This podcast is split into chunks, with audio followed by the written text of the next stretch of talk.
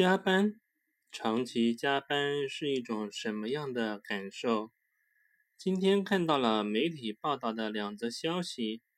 一条是九零后诉说，请不要催婚。时间过得真快，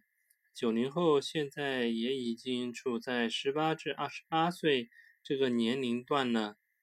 许多二十八岁左右的年轻人还没有结婚，长辈就开始催婚了。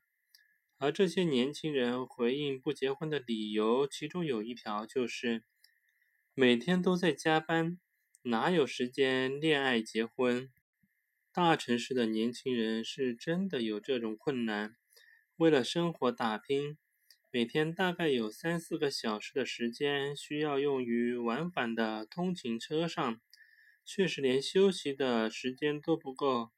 恋爱结婚的时间就更加够呛了。还有一则新闻是，美女法官因为加班，二十八天没有脱衣服，而且全程都有摄像头记录。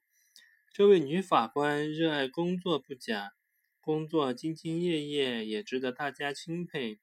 但二十八天没脱衣服，确实就有点夸张了。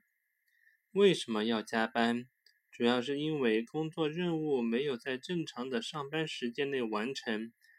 这又可以分成两种情况：